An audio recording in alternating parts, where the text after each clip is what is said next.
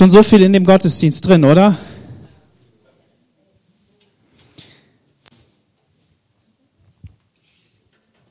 Als der Gregor mit diesem wunderschönen Beispiel angefangen hat, da habe ich gedacht, hervorragend.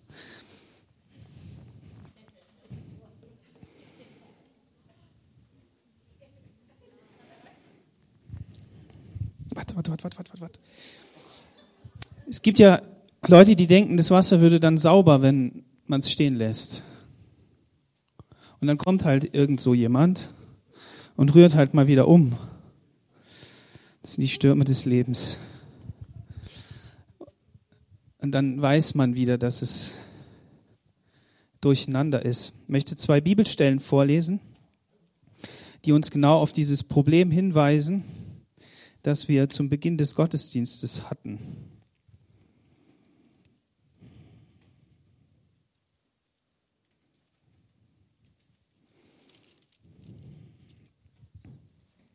Freilich werden immer wieder Leute behaupten, sie hätten das nicht nötig, sie seien frei von aller Schuld. Wer so etwas sagt, betrügt sich selbst. In ihm ist kein Fünkchen Wahrheit.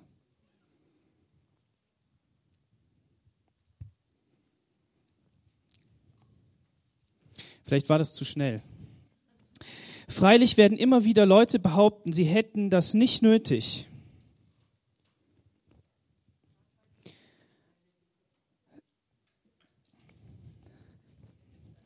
Der, der liebe Johannes war das. 1. Johannes 1, Vers 8. Sie seien frei von aller Schuld. Wer so etwas sagt, betrügt sich selbst. In ihm ist kein Fünkchen Wahrheit. Derselbe Johannes sagt im Kapitel 3, wer von Gott ein neues Leben bekommen hat und zu seinen Kindern gehört, der sündigt nicht. Denn Gott hat ihm seinen Geist geschenkt, der in ihm wirkt. Als Kind Gottes kann er gar nicht länger sündigen.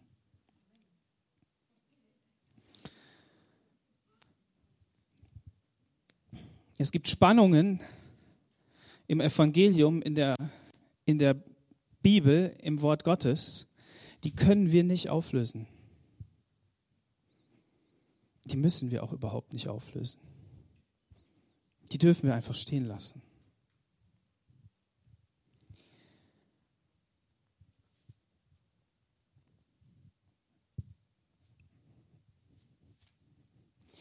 Wir wollen alle reines Wasser sein damit wir das trinken können. So wie ich jetzt.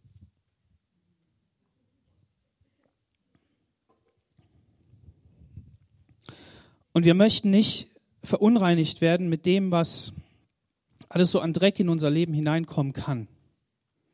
Und wir wissen auch, dass Jesus am Kreuz von Golgatha alle Schuld und Sünde hinweggenommen hat. Und wer glaubt, der ist nicht mehr unter diesem Gericht, sondern er ist gerecht gemacht, wie die Jordi das gesagt hat, durch Jesus Christus und das, was er getan hat.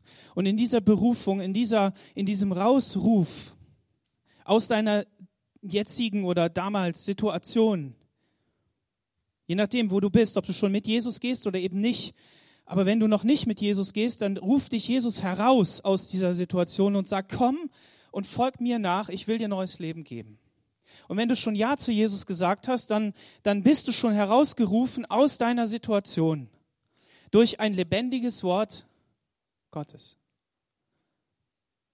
Es ist also nicht mehr deine Bemühung, da herauszukommen. Es ist nicht deine Anstrengung, jetzt nicht hier in diesen Zustand zurückzukommen, sondern du weißt ganz genau, dass du ausgeleert worden bist. Das mache ich jetzt nicht ausgeschüttet, der ganze Dreck raus, das Blut Jesu hat dich reingewaschen und es ist neues, lebendiges Wasser hineingekommen. Jesus sagt, ihr seid schon rein um des Wortes willen, das ich zu euch geredet habe. Das sagt er zu seinen Jüngern. Das heißt, das Wasserbad des Wortes, ja, baden, das ist toll. Da kann man so richtig schön rein werden. Ne? Andere sagen, duschen ist besser, aber manche finden baden besser. Ist ja egal. Das Wasserbad des Wortes, es geht darum, dass wir wirklich uns mit dem Wort Gottes beschäftigen, dass das Wort Gottes zu uns redet und dass es uns lebendiges Wasser zufließen lässt. Und dass wir wirklich rein werden.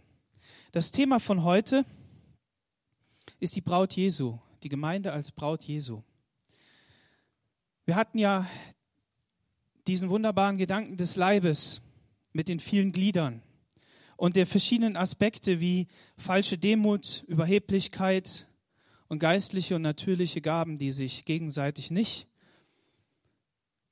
ausboten, gegeneinander ausspielen. An einem der wunderschönen verschneiten Sonntage sind wir spazieren gegangen, meine Frau und ich, hier in Thalkirchen Richtung Isar. Und die Sonne war so richtig schön da und man merkte, okay, jetzt wird langsam der Schnee bald weggehen und es ist halt schön warm, wenn da nicht irgend so ein kalter Wind kommt. Und dann gehen wir so über die Tierparkbrücke in Richtung Zoo und auf einmal sage ich, ach, schau mal da hinten die schöne Braut. Und ähm, da war unten an, der, an dem Isarufer war eine schöne Schneedecke und da war ein Brautpaar und die haben Fotos gemacht. Und im Moment, wo ich gesagt habe, die schöne Braut, habe ich mir gedacht, ja, wieso denn eigentlich schöne Braut? Wieso nicht der schöne Bräutigam oder das schöne Brautpaar? Naja, wir haben uns dann die Braut angeschaut und die hatten einen schönen Tag und es war echt, echt super und ähm, haben versucht, schöne Fotos zu machen. Ich hoffe, dass es ihnen auch geglückt ist. Und Gott möge sie segnen in ihrem Leben. Die Braut. Es geht irgendwie um die Braut. Und auch heute soll es darum gehen. Die Braut, wenn wir sie uns vorstellen und wenn wir, wenn wir an die Hochzeiten, die wir hatten, so an uns vorbeiziehen lassen, dann geht es immer darum, wann kommt endlich die Braut, damit jeder sie sich anschauen kann, wie wunderschön sie ist. Der Bräutigam, okay, der kriegt ein Kompliment, wenn er es geschafft hat, ne? Und wenn er dann nicht zitternd vorne steht. Ähm, und ähm, aber wenn die Braut kommt, warum ist es so so besonders? Weil der Tag der Hochzeit dieser eine Tag ist, an dem alles perfekt sein muss. Leider ist dieses Bild in unserer Zeit kaputt gegangen durch Inflation. Viel zu viele heiraten und scheiden sich wieder und dann heiraten sie wieder und lassen sich wieder scheiden. Die Ehe geht kaputt. Aber irgendwie scheint es eine Hoffnung im Menschen zu sein, dass dieser Tag, wenn ich den möglichst perfekt gestalte, dann wird es gut. Und jetzt kann man darüber lachen oder man kann darüber weinen. Aber eins ist sicher, niemand möchte eine hässliche Braut haben. Weder der Bräutigam noch die Gäste. Und was macht denn jetzt so eine Braut aus? Man könnte über sie den schönen Satz sagen, lieber spät als hässlich. Ähm, sie, sie ist eine Frau und damit schon mal wunderschön. Warum? Weil es im Wort Gottes steht. Gott hat gesagt, es ist sehr gut, dass ich die Frau gemacht habe, nachdem er den Mann gemacht hat. Die Frau macht sich schön, sie nimmt sich Zeit, sie macht ihre Haare schön, sie macht ihr Gesicht schön, sie zieht sich ein wunderschönes Kleid an, das sie sich vorher ausgesucht hat, das der Mann möglichst nicht kennt vorher, damit er eine Überraschung hat. Sie hat einen Schleier, damit er ihr Gesicht verhüllt. Alles ist in weiß gehalten und kein Flecken ist daran. Nicht ein schwarzes Stück Erde. Und wenn irgendwo etwas ist, wird es weggemacht. Und die ganze Hochzeitsgesellschaft wartet auf diesen Moment, dass diese Braut reinkommt. Und jeder staunt und findet sie wunderschön.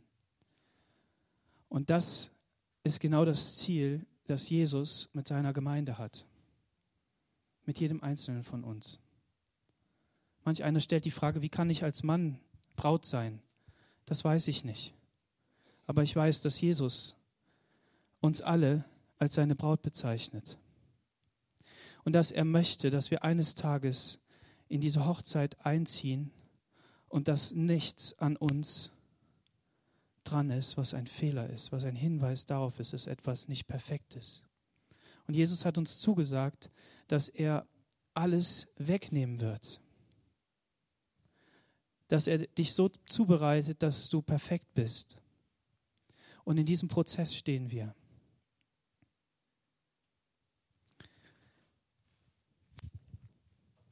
Im Epheser Kapitel 6 den wollen wir mal aufschlagen. Da steht folgendes im Vers 25.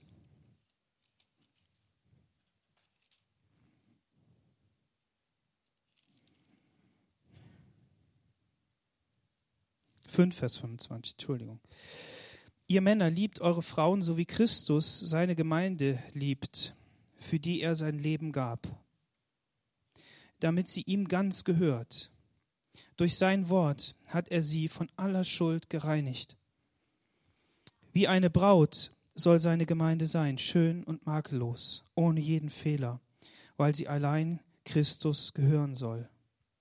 Darum müssen die Männer ihre Frauen lieben wie sich selbst, weil sie als Ehepartner untrennbar zusammengehören. Wer nun seine Frau liebt, der hat sich selbst angenommen.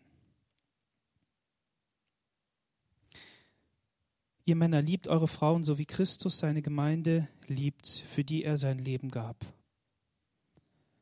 Jesus hat sein Leben für die Gemeinde gegeben.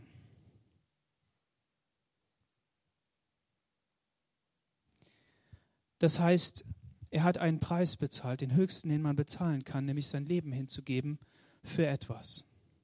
Nicht nur irgendwo Geld hergenommen, nicht nur irgendwo bei jemandem etwas geliehen, sondern wirklich sich selbst hingegeben, den höchsten Preis bezahlt. Und wofür? Damit wir ihm ganz gehören. Damit nicht irgendjemand ein Anrecht hat auf unser Leben, auf das, was Gott uns geschenkt hat.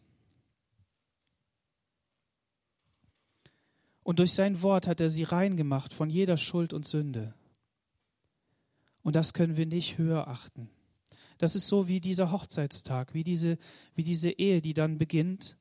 Man macht sich schön, man reinigt sich, man sondert sich ab. Heiligen heißt nichts anderes als abgesondert sein, herausgenommen aus dem Gewöhnlichen für Gott. Als der Mose den Auftrag bekommen hat, dem Volk Israel zu sagen, wie sie die Stiftshütte bauen sollen und die ganzen Gerätschaften, dann sollte er auch Geräte heiligen. Er sollte sie von den gewöhnlichen Geräten wegnehmen, von den gewöhnlichen Menschen wegnehmen und ausgesondert für Gott zur Verfügung stellen. Und durch das Blut der Tiere, was ein Zeichen auf Jesus ist, sollte er diese Gerätschaften heiligen von dem Altar über irgendwelche Schalen, Zangen, bis hin zu den Menschen, den Priestern, den Leviten, die diesen Dienst tun sollten. Und überall da, wo Sünde, wo Dinge im Volk Gottes waren, die ähm, Gott nicht gut fand, wo er gesagt hat, das trennt mich von euch, da durfte jemand, der heilig ist, für Gott ausgesondert war, der durfte das nicht berühren, ansonsten war er unrein. Und genauso ist das mit der Gemeinde auch. Jesus hat uns gereinigt von jeder Schuld und Sünde. Wie eine Braut soll die Gemeinde sein, schön und makellos, ohne jeden Fehler, weil sie allein Christus gehören soll.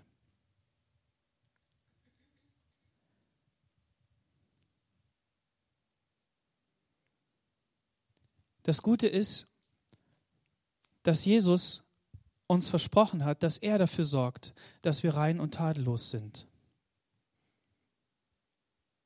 Und wenn wir uns ihm zur Verfügung stellen und wenn wir sagen, Herr, ich akzeptiere das, was du in meinem Leben tun möchtest, dein Werk, dein Prozess, in dem du mich wirklich dahin führen willst, wo du mich haben möchtest, dann wird er das schaffen, weil er es verheißen hat. Darauf können wir vertrauen. Und gleichzeitig können wir uns mit dem Wort Gottes beschäftigen. Wir können wirklich darin lesen, wir können sagen, Herr Jesus, mach es lebendig, lass es wirklich zu meinem Leben reden. Und dann wird dieses Wort uns reinmachen. Warum? Weil wir gefüllt werden mit dem, was Gott gesagt hat. Und wenn wir dann seinen Heiligen Geist bitten, in uns zu wirken, der das Leben in uns ist, dann wird das auch lebendig. Und dann sind so Zeiten, die wir hier im Lobpreis sind, Zeiten, in denen wir zu Hause uns wirklich Zeit nehmen, vor Gott zu sein. Dann sind das Zeiten, in denen wir uns ihm wirklich nähern, so wie wir gesungen haben.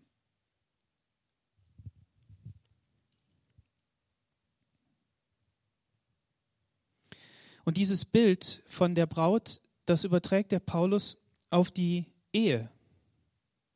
Somit ist jede Hochzeit, die wir sehen, ein Zeichen auf Jesus und seine Braut. Und er geht sogar noch weiter. Im 2. Korinther Kapitel 11, Vers 2, da heißt es, ich werbe gerade dazu, eifersüchtig um euch, so wie Gott um euch wirbt, wie ein Vater seine Tochter einem einzigen Mann anvertraut, so möchte ich euch mit Christus verloben, damit ihr ihm allein gehört.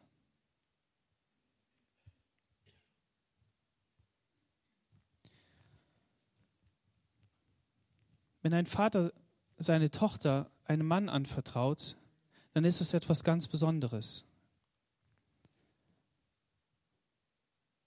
Dann geht nämlich dieser Schutz von dem Vater, von der Familie, über auf eine andere Familie, auf einen anderen Mann. Diese Tochter, die so wertvoll ist, wird in die Hände eines anderen Mannes gegeben. Und kein Vater wünscht sich, dass die Tochter wieder zurückkommt, dass sie geschieden wird, dass sie Unglück hat, dass Dinge passieren, die nicht in Ordnung sind, sondern dass es alles wirklich gut wird. Warum? Weil das Leben so wertvoll ist.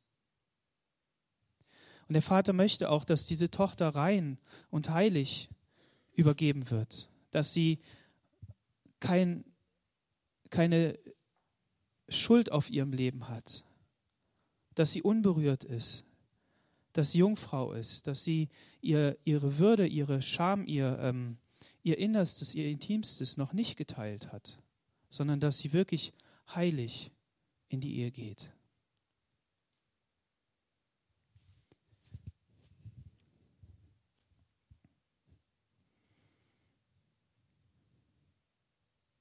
Das bedeutet, dieses Bild von der, von der Braut, von dem, was, was, was Gott in die Gemeinde hineingelegt hat, ist kein oberflächliches Bild. Es geht hier nicht nur einfach um irgendeinen Dienst. Es geht nicht nur einfach darum, dass wir aufeinander nicht verzichten können. Wir haben dieses wunderbare Bild von dem Leib gehört, von den verschiedenen Aufgaben, die im Leib sind, und dass wir den einen höher achten dürfen und, und sollen als uns selbst. Und dass niemand ähm, sich minderwertig fühlen braucht, weil es braucht jede Aufgabe in der Gemeinde, um den Dienst zu verrichten, um das zu verrichten, was Gott da hineingegeben hat. Aber gleichzeitig geht dieses Bild noch viel, viel tiefer, nämlich bis in die Intimität hinein. Dass Gott sagt, ich will solch eine Gemeinschaft mit euch haben, dass es so wie ist wie bei Mann und Frau. Und dieses Bild von Mann und Frau ist wirklich das intimste Bild, was wir haben und die intimste Beziehung, die wir haben. Und an diese Beziehung lässt Gott auch nichts drankommen. Deshalb müssen wir als Christen auch für die Ehe kämpfen, für die Werte, die dahinter stehen. Und wir dürfen uns davon nicht ähm, verscheuchen lassen, nicht wegjagen lassen, dass wir sagen, wir, wir weichen das an irgendeiner Stelle auf. Und rein menschlich ist das brutal schwer. Weil wir auf der einen Seite sehen, in welcher Ausweglosigkeit Menschen sind mit ihren Situationen und Lagen. Und dass sie zum Teil auch dafür nichts können. Manche können schon etwas dafür, indem sie Entscheidungen treffen, die nicht in Ordnung sind, indem sie einfach Beziehungen eingehen, ohne sich verheiratet zu haben oder indem sie ähm, sagen, ach Gott, mich interessiert doch gar nicht, was du da sagst. Aber gleichzeitig müssen wir diese Fackel hochhalten und sagen, wir stehen für Ehe, wir stehen für das unangetastete, ähm, intimste, was Gott uns gegeben hat. Und wir wollen, dass Menschen rein und heilig in die Ehe gehen. Und dass sie diese Ehe so führen, wie Gott es haben will. Wie sollen sie die denn führen? Sie sollen sie ohne Vergleiche führen. Wir haben das auch beim letzten Sonntag gehört, ähm, wo es eben da auch darum ging, ähm, im Bild dieses Leibes, ähm, dass wir uns nicht vergleichen sollen. Jeder hat die Chance, wenn er in eine Ehe geht, die Ehe so zu leben, wie Gott sie ihm geschenkt hat und seiner Frau. Und das bedeutet, jeder kann sie gestalten, wie er sie haben will. Er muss sich nicht vergleichen mit dem, was von außen reinkommt, sondern er kann sagen, das ist ein Gut, das Gott mir anvertraut hat. Du darfst dich ermutigen lassen von Menschen, die sagen, lass den Kopf nicht hängen, das wird schon und du musst hier dran arbeiten und daran arbeiten und es ist wichtig, dass du, ähm, dass du deine Frau ermutigst und dass sie dich ermutigt und so weiter. Aber gleichzeitig ist es etwas, das sonst niemand teilen muss. Und das bedeutet, dass ich auch meine Frau mit niemand vergleichen darf, sondern sie als wertvoll, wunderbar und wunderschön ansehen darf. Das ist echt cool. Ich muss sie nicht vergleichen. Es ist auch kein Leistungsdenken da. Warum? Weil wir unsere Ehe wirklich so führen dürfen, wie wir sie bekommen haben. Und jeder andere darf das auch.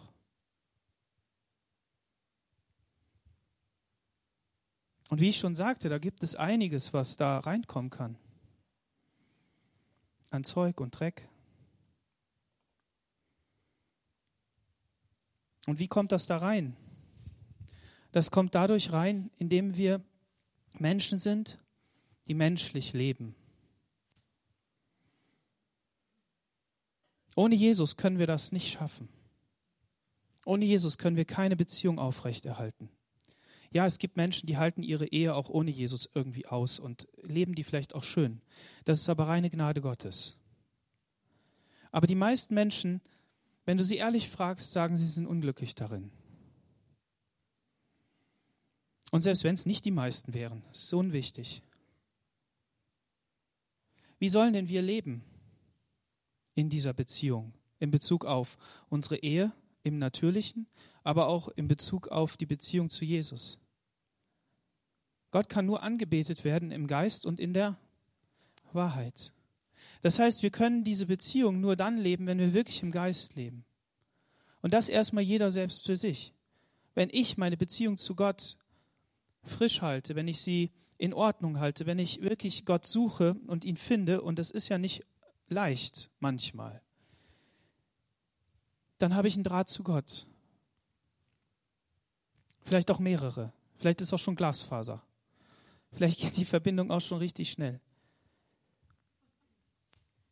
Und wenn meine Frau auf der anderen Seite auch ihre Beziehung zu Gott aufrecht erhält und wirklich sagt, ich gehe mit den Problemen nicht zu der Freundin, sondern ich gehe zu meinem Gott und ich bete und ich bringe ihm die Sachen. Dann ist der größte Teil geschafft. Dann reflektiere ich mich im Licht des Wortes Gottes. Dann darf Gott in mein Leben hineinsprechen. Und dann wird nicht aus Wut und Aggression gehandelt, sondern dann wird aus dem gehandelt, was Gott in mein Leben hineinspricht. Und selbst wenn das dann nicht so ist, und viele Tage sind nicht so,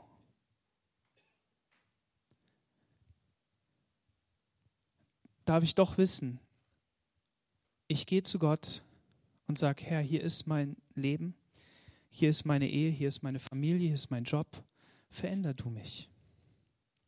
Und auf einmal ändern sich Sachen.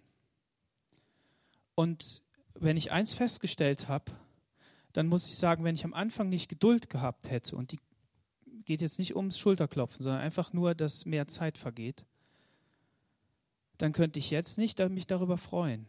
Weil manche Dinge, viele Dinge, werden erst über Jahre deutlich, dass man sie ausgehalten hat, dass man nicht gleich gesagt hat, da geht es nicht weiter, sondern dass sie einem wertvoll erscheinen.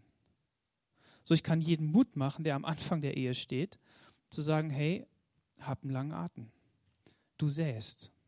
Und es wird eines Tages aufgehen. Und das ist richtig gut.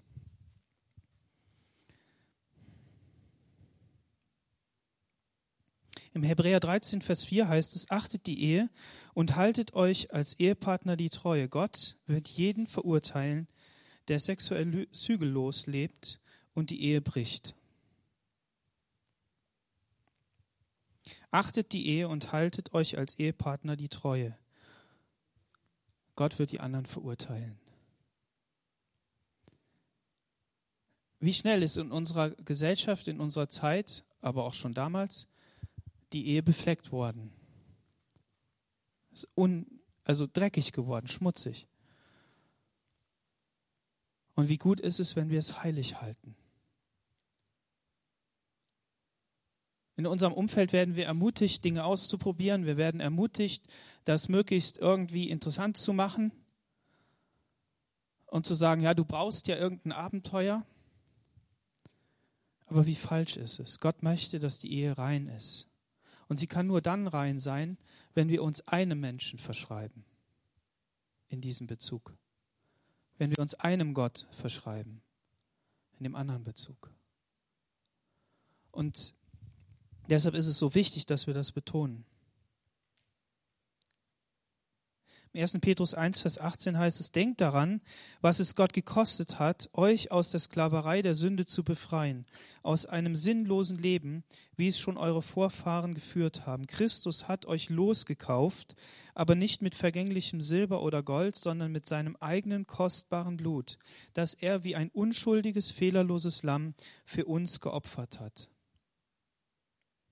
In der damaligen Zeit war die Frau Besitz. Der Bräutigam hieß übersetzt Besitzer und die Braut hieß die, die man besitzt. Und deshalb hat man ja auch einen Brautpreis bezahlt. Und wenn man sich die ganzen Regelungen durchliest, die so um die Ehe äh, da geschrieben sind, dann kommt man ganz schnell wieder weg von dem ähm, Bild, dass man denkt, naja, das ist irgendwie so, so wertloser Besitz. Sondern Gott hat das in seinem Wort für sein Volk so geregelt, dass die Frau wirklich ähm, eine höhere Stellung hatte als die umliegenden Völker und zweitens, dass sie versorgt war. Auch wenn sie Besitz war, aber trotzdem, sie war versorgt und darum ging es.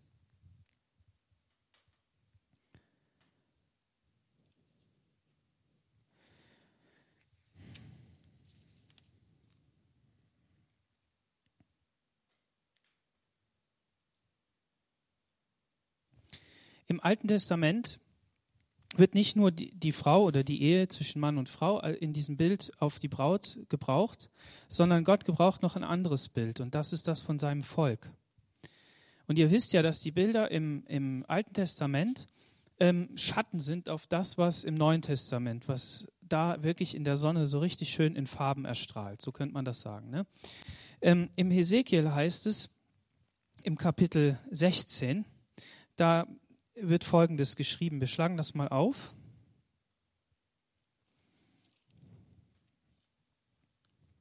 Hesekiel Kapitel 16, Vers 6.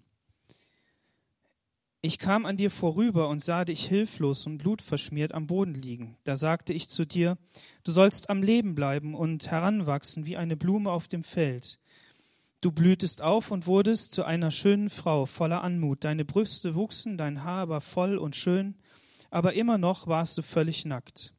Wieder kam ich an dir vorüber und ich sah dich, dass du alt geworden warst, einen Mann zu lieben. Da breitete ich meinen Mantel über dich aus und bedeckte deinen nackten Körper als Zeichen dafür, dass du meine Frau sein sollst. Ich, der Herr, schwor dir Treue und schloss mit dir einen Bund fürs Leben. So wurdest du meine Frau.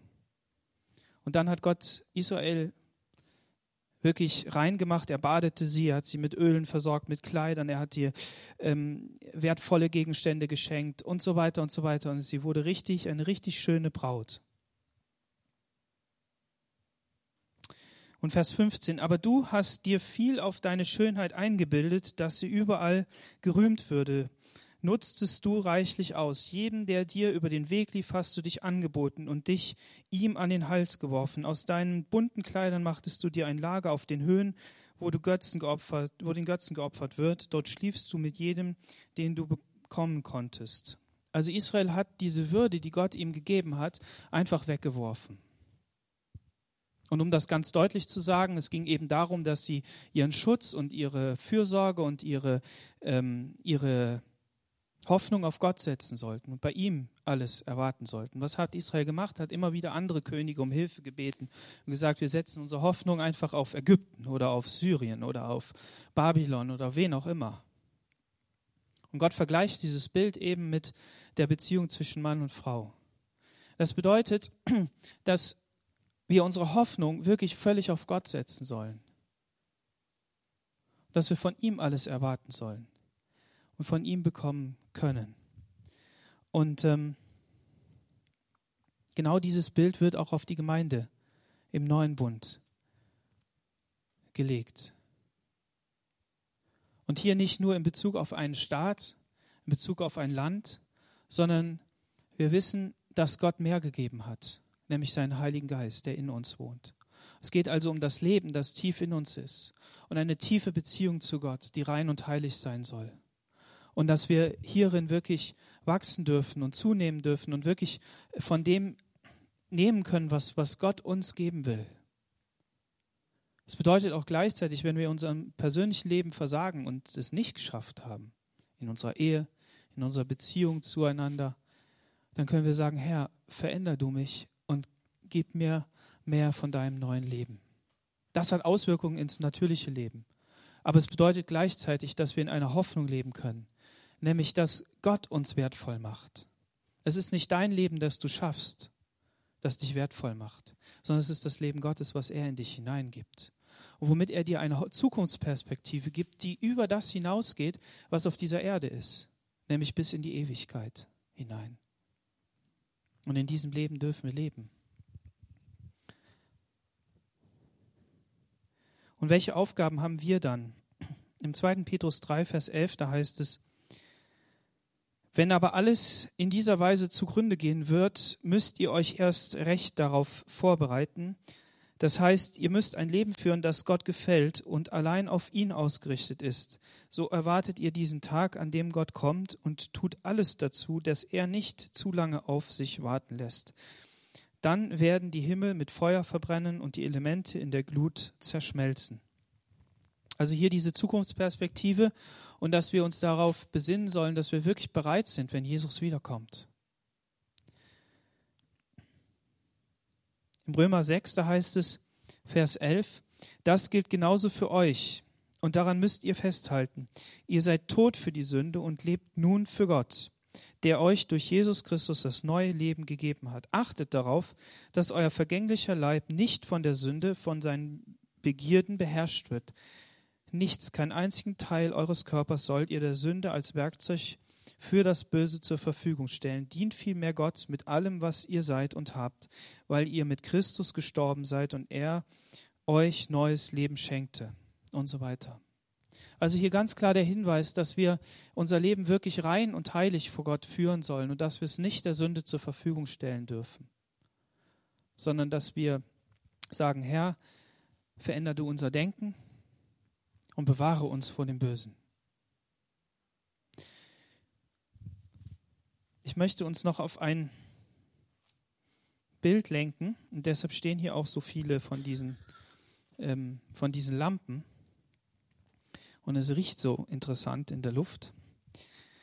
Im Matthäus Kapitel 25, da heißt es im Vers 1, wenn der Menschensohn seine Herrschaft antritt, wird es sein wie bei zehn Mädchen, die bei einer Hochzeit als Brautjungfern mit ihren Lampen den Bräutigam abholen sollten. Nur fünf von ihnen waren so klug, sich ausreichend mit Öl für ihre Lampen zu versorgen. Die anderen dachten überhaupt nicht daran, genügend Öl mitzunehmen. Als sich die Ankunft des Bräutigams verzögerte, wurden sie alle müde und schliefen ein. Plötzlich um Mitternacht wurden sie mit dem Ruf geweckt, der Bräutigam kommt. Steht auf und geht ihm entgegen. Da sprangen die Mädchen auf und bereiteten ihre Lampen vor. Die fünf, die nicht genügend Öl hatten, baten die anderen, Gebt uns etwas von eurem Öl. Unsere Lampen gehen aus.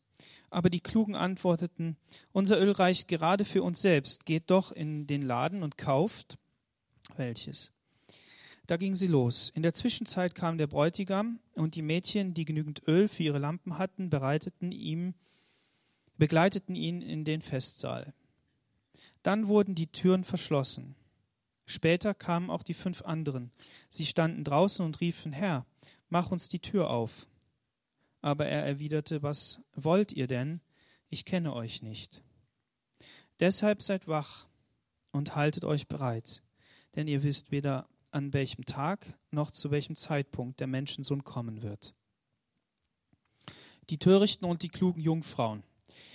Jetzt ist das ja so, man kann jetzt dieses Gleichnis auslegen in jedem Detail und versuchen, da alles Mögliche rein zu interpretieren. Könnte man. Man sollte es aber nicht. Einfach nur mal kurz zum Hintergrund.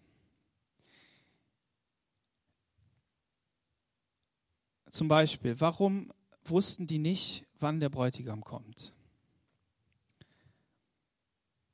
Es gab zwei Ereignisse bei, äh, gibt, oder gibt zwei Ereignisse bei der Hochzeit im, im, bei den Juden. Nämlich das eine Ereignis ist die Verlobung und das andere ist die Hochzeit. Und das alles ist die Hochzeit, weil wenn ich verlobt bin, dann bin ich eigentlich schon verheiratet. Ich muss geschieden werden, damit ich wieder entlobt werde. Ja, das geht nicht so einfach wie bei uns. Und bei der Verlobung wird auch ein Ehevertrag vorgelesen. Der ist auch sehr interessant, worum es da alles geht. Ähm, bei der Verlobung wird ein Kelch genommen, so wie so ein Kelch, also aber ein richtiger, und er wird getrunken von dem Brautpaar. Die zwei trinken einen Kelch. Und auch bei der Hochzeit wird ein Kelch getrunken. Und auf welche beiden Kelche ist das ein Zeichen? Jesus hat gesagt, ich werde noch einmal von dem Gewächs des Weinstocks mit euch trinken und dann erst eines Tages im Himmel. Warum wussten die nicht, wann die Hochzeit stattfindet oder wann der Bräutigam kommt? weil der Vater das festgelegt hat, wann die Hochzeit ist. Deshalb weiß der Menschensohn auch nicht, wann die Hochzeit ist, weil der Vater das festlegt. Und ob Jesus das jetzt nun wirklich weiß oder ob er es nicht weiß, das ist mir gerade egal. Aber das Bild, das dahinter steckt, ist, dass in dem, in dem Gebrauch und in der Kultur der damaligen Zeit Jesus ein Beispiel nimmt, um das ihnen wirklich zu beschreiben, wie es ist.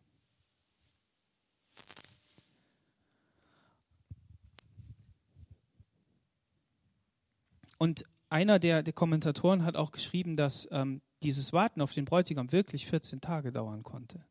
Also die wussten das wirklich nicht. Nicht erst damals, sondern bis in die, in die Neuzeit. Und als ich dann diese ganzen Kommentare gelesen habe und das Ganze hin und her, dann habe ich mir irgendwann gedacht, eigentlich ist auch egal, was die da alle schreiben. Ist sehr interessant. Ich fand das echt interessant und fand es auch gut. Aber ich habe dann, erstens habe ich gedacht, nein, man kommt wieder darauf zurück, dass man wirklich nur das nimmt, was im Wort Gottes steht. Und da steht ja der schöne Satz 13, äh, Vers 13, 13, ja.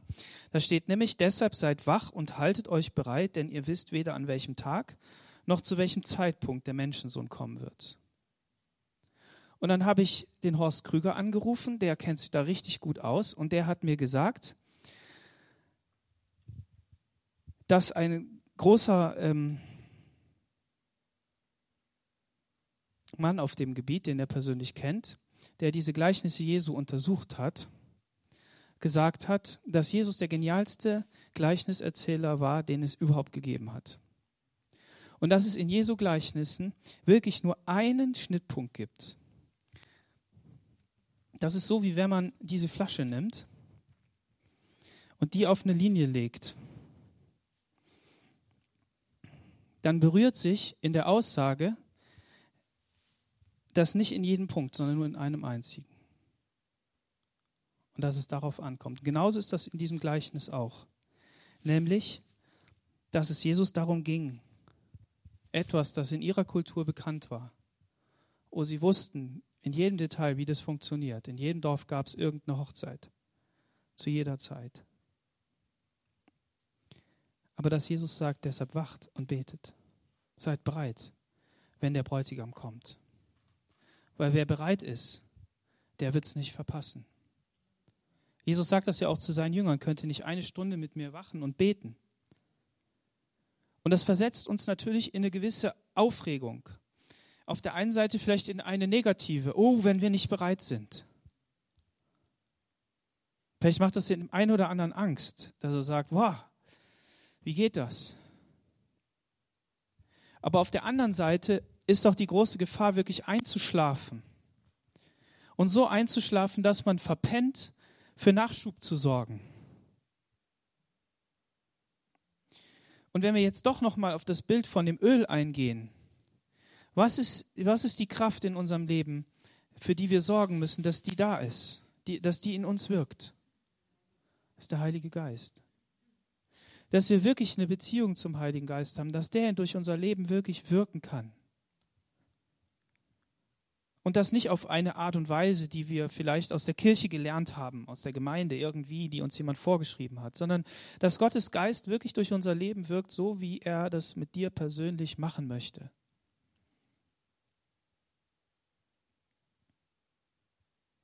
Und dann geht es in dem Gleichnis auch nicht mehr darum, wo ist denn eigentlich die Braut?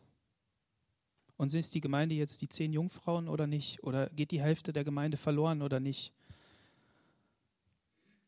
Sondern es geht einfach darum, dass wir sagen, Herr, wir wollen bereit sein, dass wenn du kommst und Hochzeit feiern wirst und wirst eines Tages kommen, dann will ich bereit sein. Ich möchte ein reines Leben führen, das durch dich gereinigt ist, durch das Wasserbad des Wortes. Ich weiß mich geborgen darin, dass du mir alle Schuld und Sünde vergeben hast und dass ich ein heiliger Mensch bin. Durch dich. Aber gleichzeitig in der Heiligung leben kann, nämlich zu sagen, Herr, was willst du noch verändern, dass ich darin besser werde?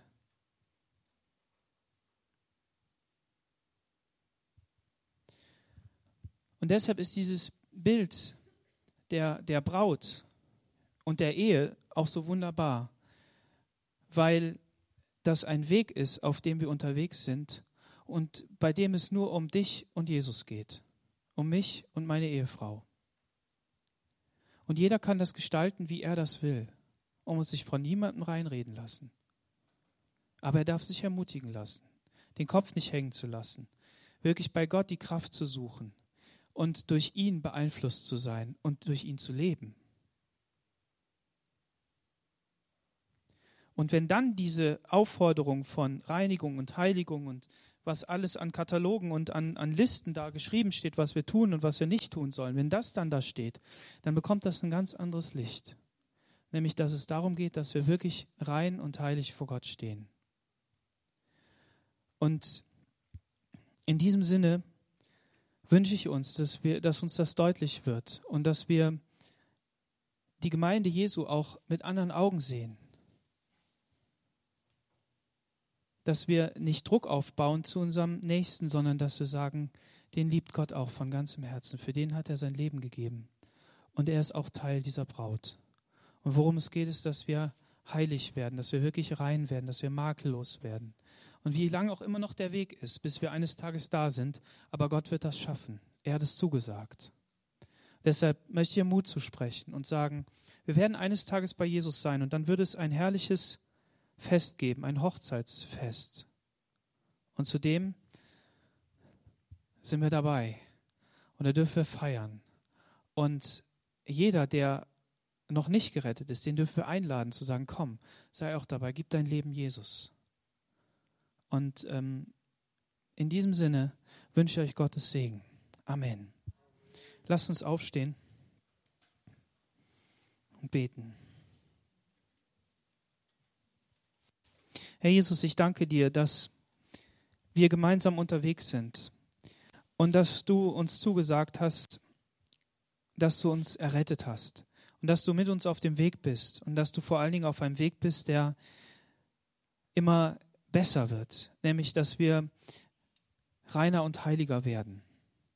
Herr Jesus, und das ist kein abgehobenes, abgespacede Sache, sondern das ist eine Sache, die ganz tief in unser Innerstes hineingeht. Herr Jesus, ich danke dir, dass du uns liebst, so wie wir sind, aber du veränderst uns durch deinen Heiligen Geist. Du veränderst uns durch das Wort Gottes und vor allen Dingen durch das Leben, das du in uns schaffst. Herr Jesus, ich danke dir, dass du jedem die Gelegenheit schenkst, jeden Tag neu sich auf diesen Weg zu machen und zu sagen, Herr, ich will diesen Tag nutzen, um wirklich mit dir voranzukommen. Ich danke dir, dass du uns eine Hoffnung gegeben hast, die bis in die Herrlichkeit, in die Ewigkeit hineingeht, dass es nicht auf dieser Erde zu Ende ist. Und dass wenn wir hier als Menschen versagen, weil unser Leben irgendwie komisch läuft, weil es nicht so läuft, wie wir uns das vorstellen oder weil es wirklich einfach ähm, ja mit viel Ballast äh, verbunden ist, dann dürfen wir trotzdem darauf vertrauen, dass du uns erlöst hast und dass du eine, eine Herrlichkeit vorbereitet hast. Und wir werden eines Tages ein Hochzeitsfest feiern und wir dürfen dabei sein. Herr Jesus, ich bete darum, dass wir die Ehe als, als, deine, ähm, als dein Geschenk an uns wirklich hochhalten und dass wir dem mehr Bedeutung zurechnen und dass wir dafür kämpfen, Herr. Dass wir wirklich etwas von dem, was du da hineingelegt hast, wieder neu hineinlegen und durch deine Kraft leben. So segne ich jeden, der der eine Ehe führt, Herr, der verheiratet ist. Und ich bete darum, dass du ihm Gnade und Kraft schenkst, dass du ihm Mut schenkst, Herr, auf dich zu blicken und das zu sehen, was du eigentlich damit gemeint hast. Ich bitte dich darum, dass du möglichst viele Menschen noch rettest, Herr, dass sie auch daran teilhaben können, an dem, was du verheißen hast, Herr Jesus. Und ich danke dir, dass wir wirklich jeden Tag nutzen können, Herr, um dir näher und ähnlicher zu werden. Amen.